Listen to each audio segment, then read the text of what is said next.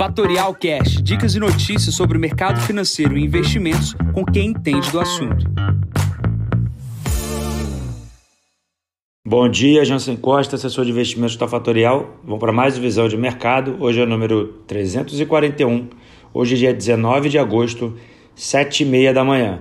Mercados internacionais aqui operando em queda, vendas generalizadas aqui nos mercados de commodities depois do anúncio do Fed com relação ao tapering. Começando aqui pela China, o que chama mais atenção hoje é a queda do minério de ferro em 13% e do cobre de menos 3%. Né? A questão do aperto do Fed com relação à retirada dos estímulos dá uma nova dinâmica na China com a questão da desaceleração do país com relação ao processo pós-Covid. Temos também notícias vindas da China com questões de normalização de renda de pessoas, o país também querendo se engraçar para tomar Taiwan e outras questões importantes do país, país esse que está em outra fase do processo de recuperação no mundo pós-Covid, tá? Esse é o que mais chama atenção para mim, dado que a China é o principal vetor aqui de impulsionamento dos preços das commodities e o principal vetor de exportação do Brasil. Por consequência da queda da China, a gente pula aqui para a Europa e na Europa a gente vê o setor de luxo empurrando as bolsas para baixo.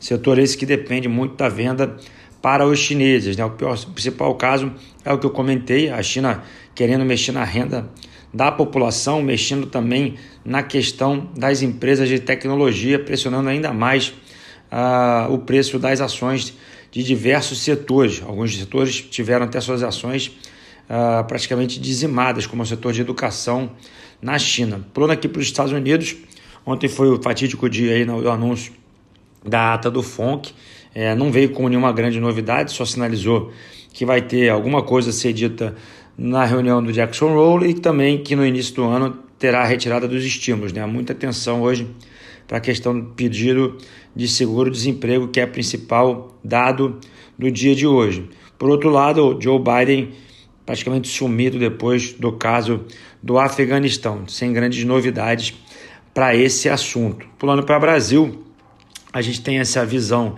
que eu comentei internacionalmente não positiva, um problema nosso aqui, não posso nem chamar de crise institucional, mas basicamente uma confusão aqui dos agentes eh, políticos, gerando incertezas para os agentes econômicos e do mercado financeiro e parece que fica uma tempestade perfeita aqui no país. Em contrapartida, a gente vê aí os resultados das empresas eh, vieram acima das expectativas, mas obviamente o índice Bovespa pode ficar cada vez mais barato, não necessariamente eh, isso é uma regra eh, de curto prazo, então muita, muita turbulência, muito, muita dificuldade na leitura do sinal. Tá? Então, obviamente, cliente que tem posição em bolsa se questiona se tem que sair, mercado de juros no Brasil subindo. Né? Então a gente tem aqui uma, uma, uma conjuntura de fatores importantes para a gente analisar. O que eu vejo basicamente é que as empresas continuam produzindo bem. Obviamente ninguém gosta de perder patrimônio, é, mas o temor e o risco é, e a posição que o índice Bovespa se encontra hoje, ou seja, muita venda ah, nesses níveis é, tem dificuldade de acontecer, dado que efetivamente papai, começa a aparecer mercado comprador. É, vamos ver como é que vai se lidar o dia de hoje. O que é importante é que o dólar está se fortalecendo frente a moedas internacionais. Isso deve segurar a queda da Bovespa no dia de hoje. Na agenda do dia, nove e meia da manhã, pedido de seguro-desemprego lá nos Estados Unidos.